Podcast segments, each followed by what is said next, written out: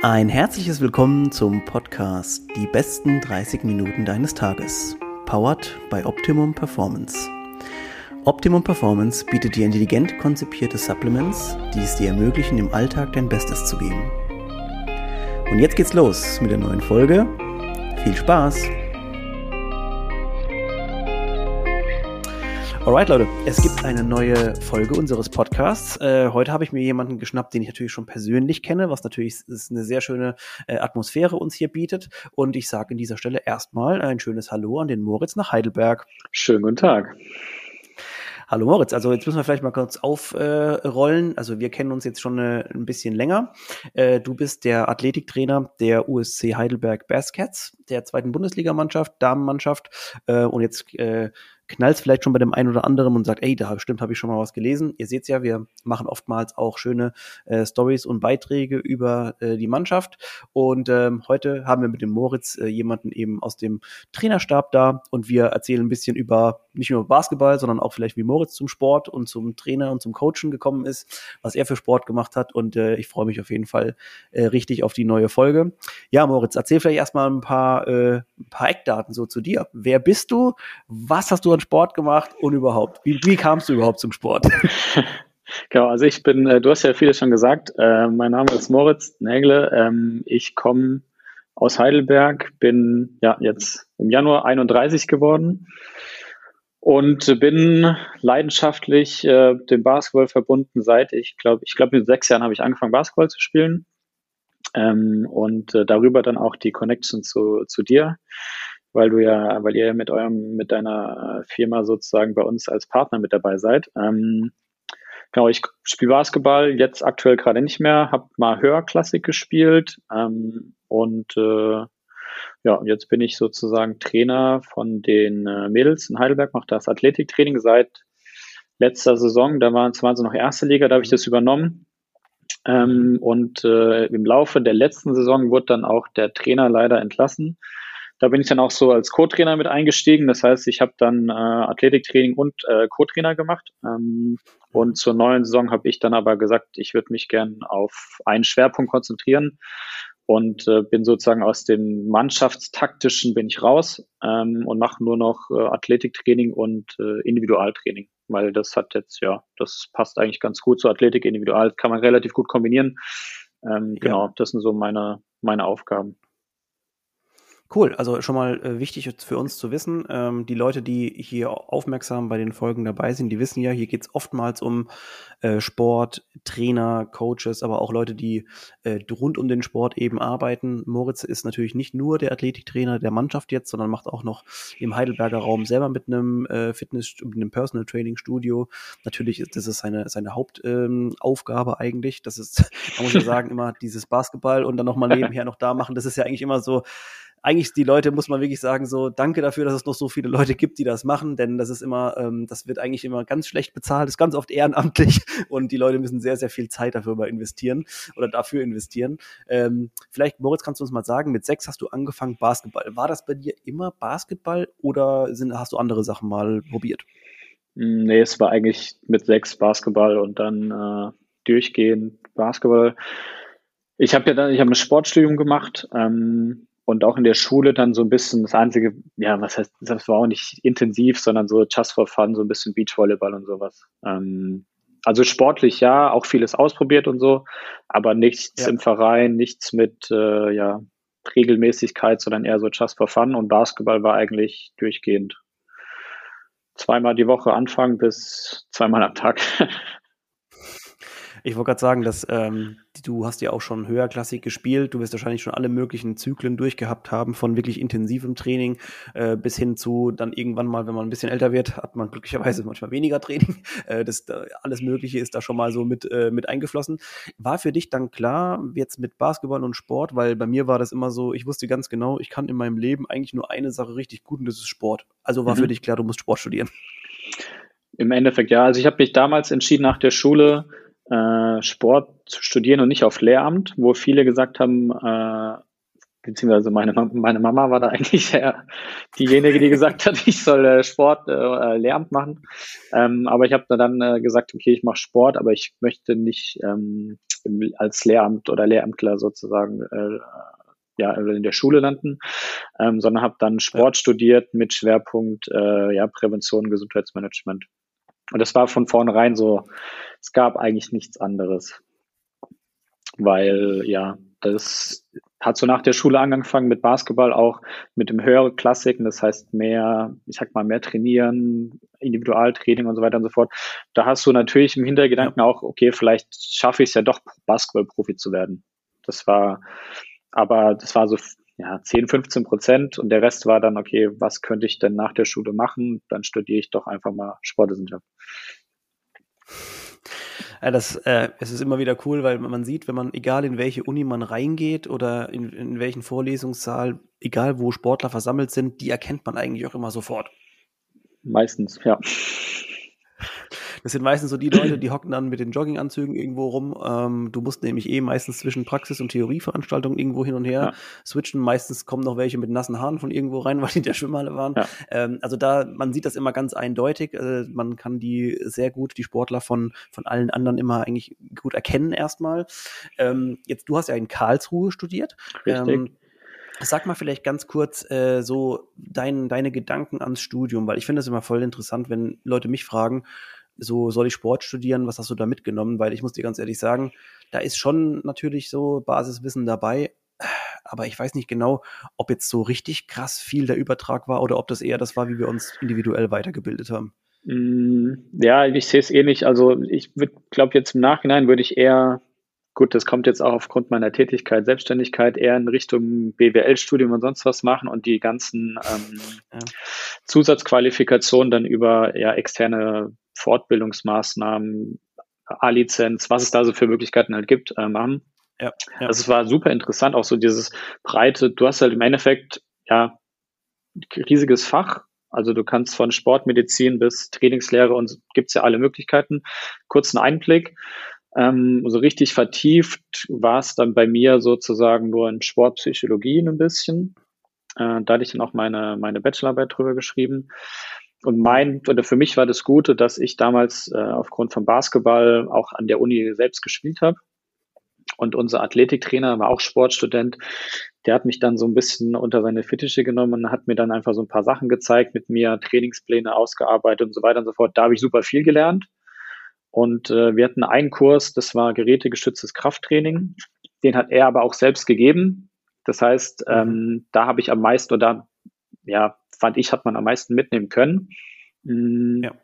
Aber ich wusste teilweise eigentlich schon alles, weil er mir das schon zwei Jahre davor alles beigebracht hatte.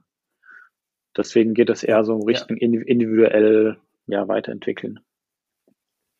Also ja, ganz wichtig vielleicht nochmal anzumerken, also man kriegt egal wahrscheinlich, was man studiert, einen super äh, Eindruck, also von den, von ja. den grundlegenden ähm, Fächern. Äh, es gibt ja auch bei den Naturwissenschaften und so weiter so viele verschiedene Diszi oder Teildisziplinen, die alle ja super wichtig sind. Also jetzt gerade du hast auch angesprochen Sportpsychologie zum Beispiel, was auch eine Sache war, die ich auch intensiver gemacht habe neben Sportmedizin. Ich fand äh, Sportpsychologie zum Beispiel auch eigentlich also wirklich ziemlich schwer. Ich glaube, das war auch eine der einzigen Klausuren, der ich mal wirklich auch durchgefallen bin, mhm. weil Sport eigentlich klappt das dann immer schon ganz gut, aber Sportpsychologie sind so mit den, sagen wir mal, mit den verschiedenen Terminologien, ähm, da geht's um nicht nur um intrinsische Motivation, da geht's um ähm, verschiedene Steuerungen, wie viele, also wie quasi auch ein äh, Athletentyp quasi funktioniert aufgrund von psychologischen Eigenschaften.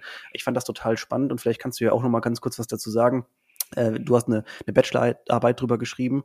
Ähm, also über was hast du geschrieben? Wahrscheinlich irgendwas mit Psychologie und Basketball. Genau, also bei mir ging es darum, äh, um das Thema Prognosetraining. Äh, Pro Prognosetraining im Zusammen Zusammenhang mit dem mit Freiwürfen. Und äh, ich habe da eine, eine Studie drüber gemacht. Ich hatte damals, äh, muss ich überlegen, ich glaube, es waren zehn äh, Jungs und zehn Mädels, die ähm, sozusagen zwei Freiwürfe geworfen, insgesamt zehn Freiwürfe geworfen haben. Und immer, wir haben es so ein bisschen spielmäßig gemacht. Das heißt, meistens wirfst du im Basketball ja zwei Freiwürfe, danach bewegst du dich wieder. Das heißt, ich habe mir einen Parcours überlegt, wo man alle ja, Möglichkeiten hat oder Bewegungsvarianten hat, die man auch beim Basketball hat. Das heißt, man ist ein bisschen gesprungen, man hat ein bisschen Verteidigungsschritte rechts und links gemacht, und ist mal gesprintet, rückwärts gelaufen, hat noch zwei Drehungen gemacht. Und die mussten vorher sagen, wie viel von denen treffen sie denn. Und das hatten wir, das haben wir dann über sechs oder acht Wochen haben wir dann sozusagen durchgemacht, ähm, einmal die Woche und haben dann uns angeschaut, okay, hilft denn das Training dementsprechend? Ähm, und erstaunlicherweise haben sich die Jungs immer deutlich besser eingeschätzt und haben es aber auch häufig nicht geschafft, sich sozusagen oder die Prognose einzuhalten. Und bei den ja. Ähm, Mädels bzw. Frauen war es so, dass sie sich ein bisschen ja, vorsichtiger eingeschätzt haben, aber haben es eigentlich meistens mhm. immer geschafft, die Prognose einzutreffen beziehungsweise zu übertreffen. Also die meisten haben sich bei sieben eingeschätzt und haben dann acht oder neun oder sogar zehn Treffer gemacht und bei den Jungs war es acht, neun und dann sind sie bei sieben gelandet. Ähm, genau. Ja, okay, also typisches Problem, Männer zu selbstbewusst. Ja. aber, aber sau interessant auf jeden Fall, das so, ähm, also diese Studie beziehungsweise das so zu untersuchen, äh, finde ich total spannend. Äh, ich habe nämlich eben gerade, als du natürlich noch mit Sportpsychologie, da sind wieder Sachen bei mir getriggert worden, äh, die, die noch echt noch da sind. So, also man muss auch sagen, da hat man dann, oder vielleicht geht es dir auch so, man hat dann schon einiges mitgenommen immer, vor allem in Sachen natürlich, die einen interessieren. Da ist dann natürlich im Speziellen immer so. Ähm, was würdest du sagen, so in, du hast es das, du hast speziell was untersucht und bist ja jetzt aktuell, wie wir schon gehört haben, selber noch im Sport unterwegs. Wie würdest du sagen, ist die Psychologie im Sport dann auch tatsächlich angekommen oder wo haben wir vielleicht noch Möglichkeiten?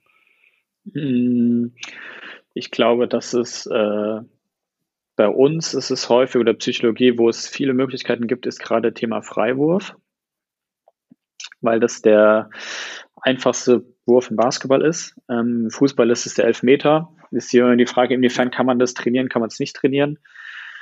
Und dann ist es natürlich auch so Sachen, ähm, ich sage jetzt mal teamspezifisch, wie ist eine Rollenverteilung, wie sieht also so untereinander hierarchisch dann zum Beispiel auch ähm, und auch gerade das Thema Selbstvertrauen. Was macht es mit mir, wenn ich jetzt ein Spiel, ja, wenn ich jetzt nicht viel spiele und dann auf einmal reinkomme?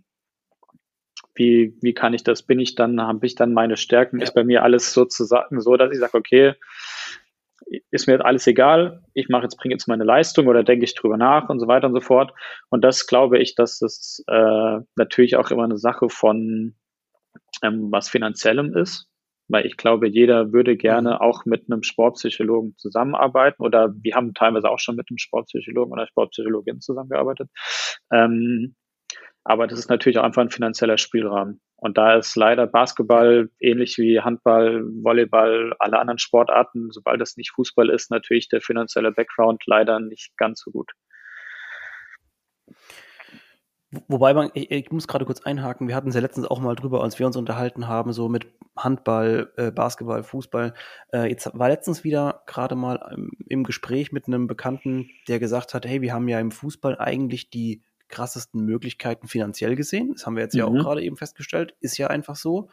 Ähm, trotzdem ist es oftmals noch so, und jetzt kommen wir wieder zu einem wirklich wichtigen Punkt, dass zum Beispiel Spieler dann aber trotzdem nicht sagen wir mal, mit dem eigenen äh, Athletiktrainer des Vereins arbeiten, sondern dann doch eben auf Leute wie dich zum Beispiel zurückkommen. Mhm. Das ist was, was mich in, beim Fußball hört man das jetzt ganz, ganz häufig oder ja. viel häufiger nochmal, in anderen Sportarten auch. Das ist für mich immer noch eine Sache also ich finde es super, dass man sich so Expertise holt, aber ich verstehe es immer noch nicht.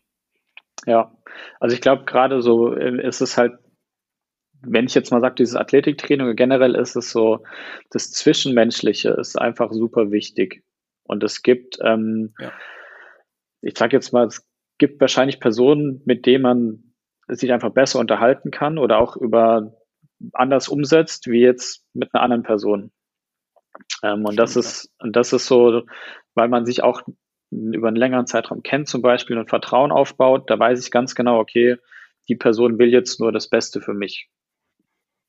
Und das ist, ähm, im Endeffekt hängt es an der Kommunikation, dass man einfach da ja. offen auch drüber spricht und sagt, okay, das ist jetzt zum Beispiel, wenn es ein Fußball-Nationalspieler, der seinen eigenen Athletiktrainer hat oder häufig zum Beispiel auch seinen eigenen Physiotherapeuten hat, dass man das ja. dann einfach abstimmt mit dem Verein auch, okay, was machen die denn jetzt? Ähm, ich finde, da kann man als Verein erwarten, dass, oder als Spieler auch erwarten, dass der Verein da in Kenntnis gesetzt wird, auch gesagt wird, so und so machen wir das. Ähm, und dann wird halt sozusagen auch der, äh, der Spieler, dass es halt untereinander diskutiert wird. Das Problem ist ja, dass man trotzdem, zwei Personen können ja theoretisch komplett unterschiedlicher Meinung sein. Und äh, gerade in dem Bereich Physiotherapie, Training, wie trainiere ich jetzt jemanden, wie behandle ich jemanden, ist es einfach so, dass man da einfach, es gibt ja zu viele Varianten. Es ist, ähm, es ist wirklich verrückt. So. Wie, ja. Und das, glaube ich, ist halt einfach dann der, die, dieser Knack, dass man auch einfach mal sagt, okay, dann ist es so, das hilft dem Spieler. Das ist vielleicht jetzt nicht ja. super sonderlich wissenschaftlich, aber der Spieler, mein Spieler wird dadurch um fünf Prozent besser oder wirft fünf Prozent bessere Trefferquote. Okay, dann ist es so, dann passt es. Auch wenn ich vielleicht jetzt nicht zu 100 Prozent dahinter stehe. Ich, ich, muss an dieser Stelle gerade nochmal die Anekdote bringen. Ähm, ich hatte die in einer Podcast-Folge mit jemandem schon mal, ist aber schon ein bisschen länger her. Äh, und zwar ging es da um den ähm, äh, Dr. Müller-Wohlfahrt, der Bayern München und mhm. auch Boris Becker und sowas damals betreut hatte. Und da habe ich das Buch hier von ihm mit den Händen sehen. Und da ging es irgendwie auch darum, dass, äh, und da ist wieder die Individualität von den Leuten einfach auch gefragt. Und das halt einfach, dass du halt auch verschiedene Menschen einfach hast, die dann mit dem einen halt einfach besser zurechtkommen. Du hast es auch gerade eben schon gesagt, oder halt auch nicht. Und manchmal vielleicht auch nur eine gewisse Art von ähm, Affirmation brauchen. Und in dem Buch hat er auf jeden Fall geschrieben, dass er einmal äh, zu Boris Becker ge gereist ist, irgendwie von München nach Melbourne oder nach Sydney, also Australien, und äh, der einfach nur gesagt hat, du, ich hab hier irgendwas. Und da hat er gesagt, du, Boris, ich kann da nichts erkennen. Und dann sagt er, ach so, ja gut, ich wollte nur das von dir hören, kannst wieder gehen. Ja. Und dann äh, es ist halt auch irgendwie wirklich krass, dieses so individuell, Individualsportler und so weiter und Tennis und alles, diese ganzen einzelnen äh, Einzelsportarten sind nochmal ein bisschen krass, aber ich fand diese, diese Geschichte so witzig und ich konnte mir die auch hundertprozentig so vorstellen.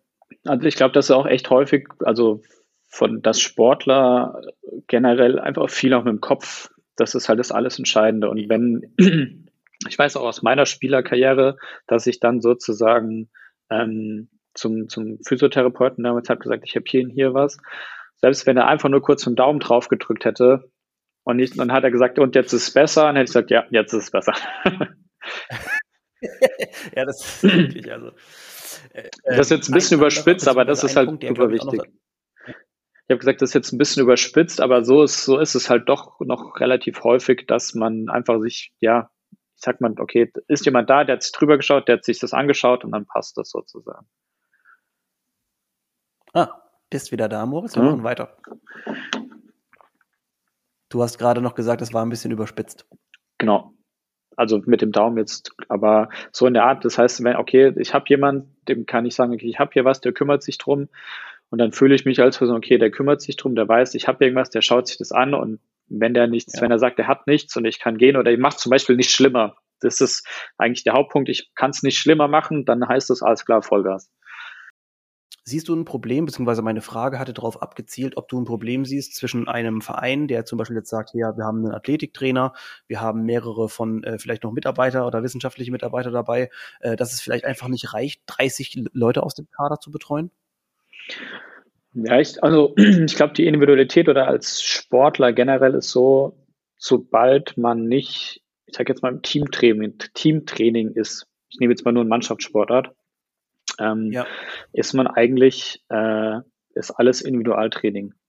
Und äh, angenommen, ich habe jetzt eine Basketballmannschaft von, sagen wir mal, 12 bis 15 Spielerinnen und wir machen jetzt zusammen Athletiktraining oder Krafttraining. Und dann natürlich jede Spielerin auch, okay, wo kommt sie her, welche Probleme hat sie, hat sie schon mal Krafttraining gemacht? Das kommt ja dann auch immer darauf an, okay, hat ja jetzt nicht jeder eine Krafttrainingsausbildung, dass ja jede alle ja. Top 5 großen Übungen perfekt beherrscht.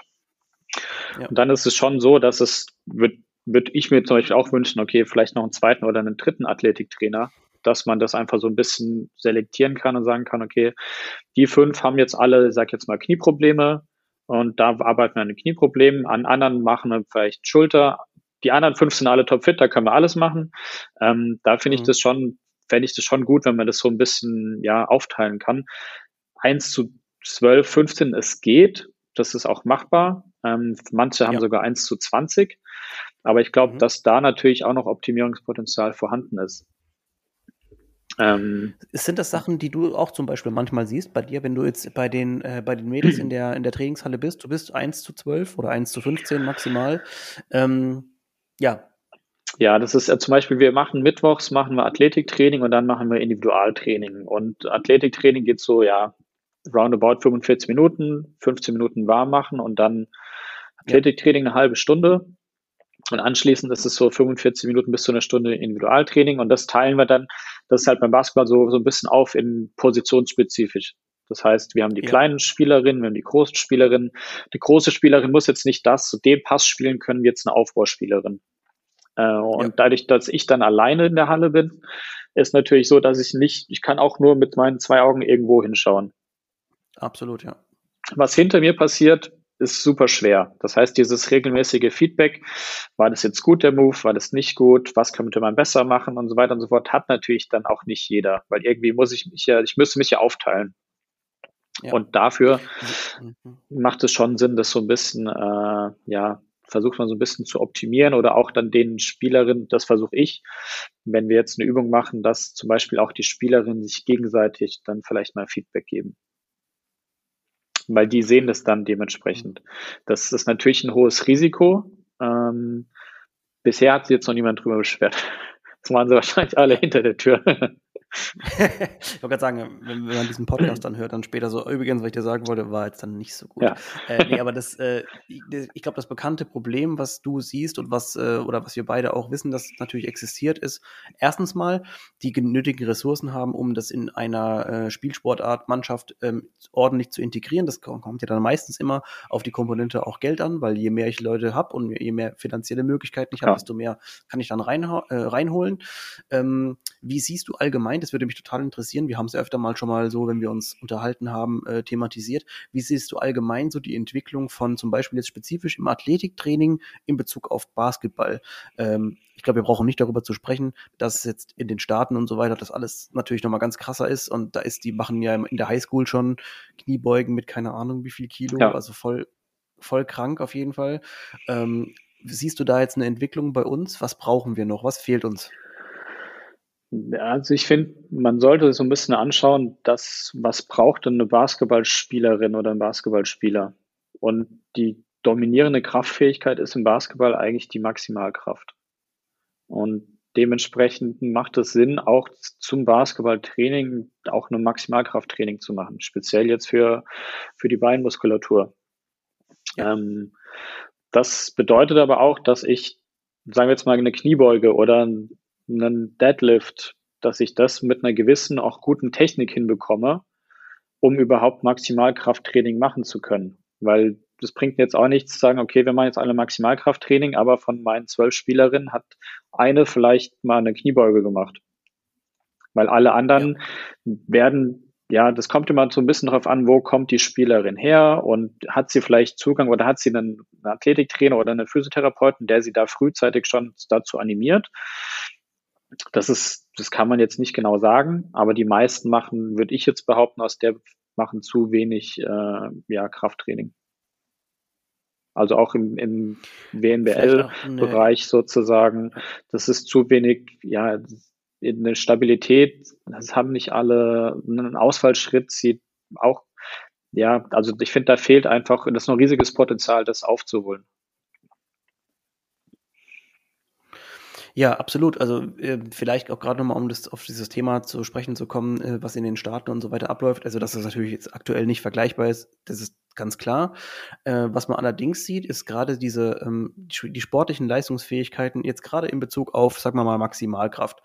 Äh, das liegt ja in, den, in ganz vielen Fällen liegt es auf der Hand. Wir wollen natürlich versuchen, so, so hoch wie möglich zu springen und dann ist für uns beide klar, die aus der Trainingslehre kommen, wir müssen das so in, insofern auch äh, trainieren.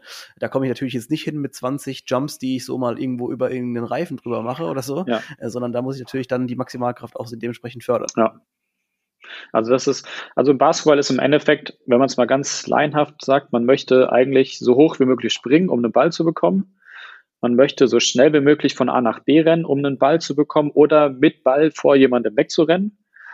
Und ähm, man möchte den Pass so fest wie möglich, manchmal, nicht immer, kommt immer auf die Situation drauf an. Und natürlich auch mit Wurf. Das ist, also ich sage jetzt mal, werfen ist jetzt nicht immer so fest und so schnell wie möglich.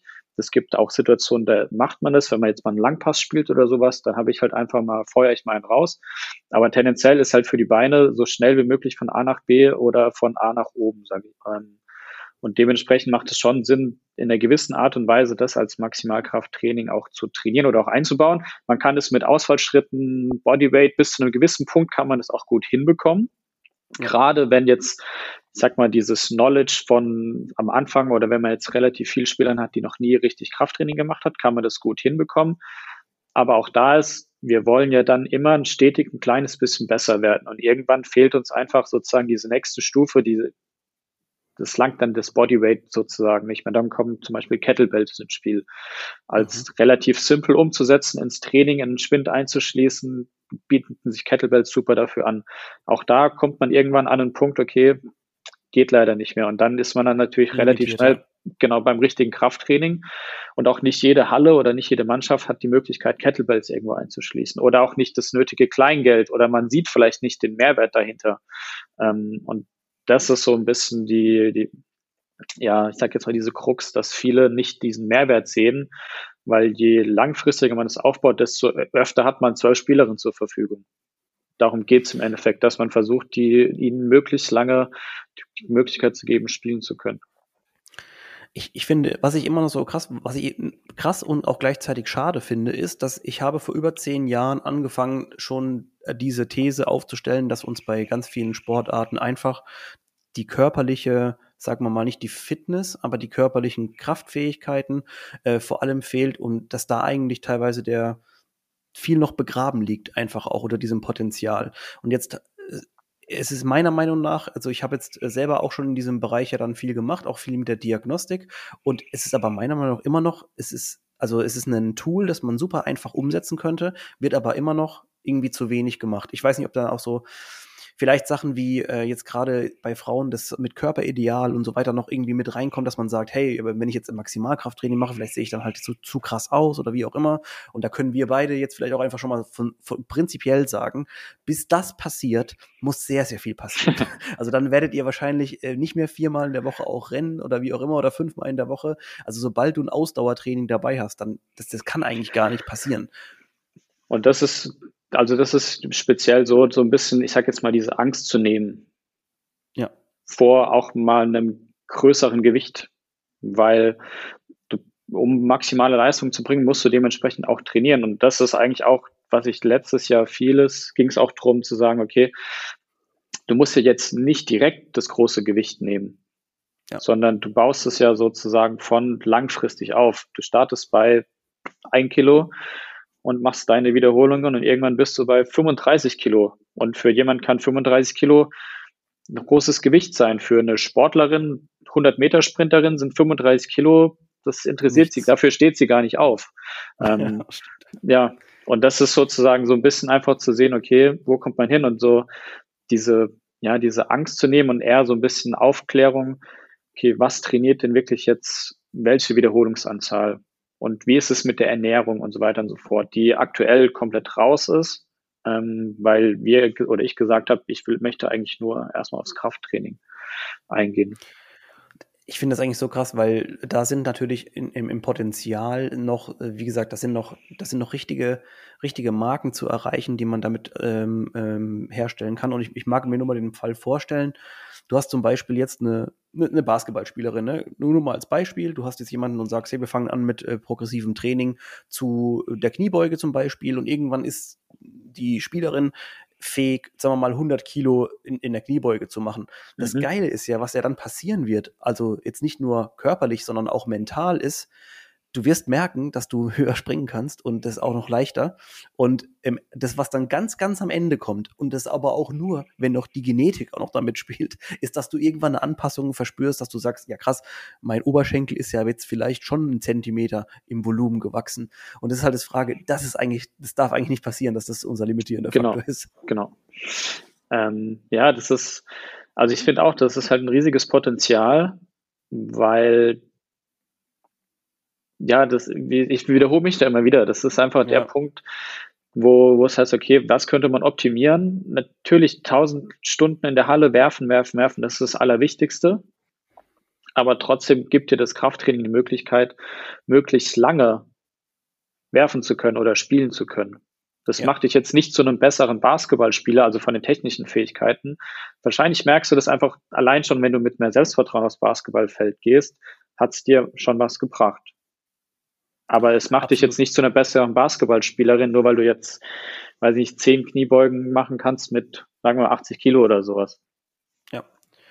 Ja, dazu kommt ja noch die Komponente dann, dass man sagen kann, ähm, ich bin, also ich weiß, dass ich das in der Lage bin zu, äh, zu stemmen, also nicht nur das Gewicht, sondern eben auch den Workload an sich und so weiter, was natürlich dann wiederum auch mentale Fähigkeiten schärft und den Fokus äh, genau. verbessern genau. kann.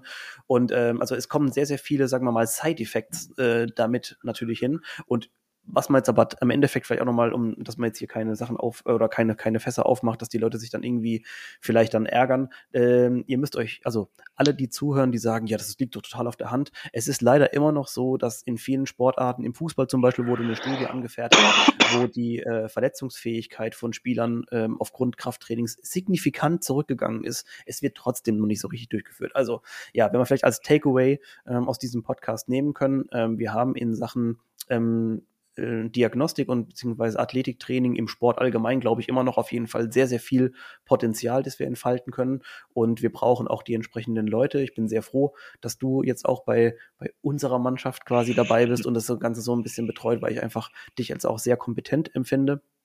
Und ähm, wenn ihr diese Kompetenz auch mal selber äh, feststellen wollt, dann äh, guckt gerne mal auf äh, Moritz Homepage vorbei. Ich werde wie immer alles in den Show Notes auch ähm, äh, verlinken. Und weil wir sind nämlich schon an dem, am Ende angelangt, Moritz, ich danke dir vielmals. Wir könnten wahrscheinlich jetzt noch uns stundenlang über alle möglichen Themen, was gerade, also zumindest den Sport betrifft, ja. ähm, äh, austauschen. Ähm, guckt mal auf jeden Fall auf Moritz ähm, Seite vorbei und auch auf seinem Instagram-Account. Äh, ich danke euch fürs, fürs Zuhören und Moritz, dir danke ich ganz herzlich für deine Zeit und freue mich auf die nächste Folge. Bis dann. Ciao, Moritz. Ciao, ciao.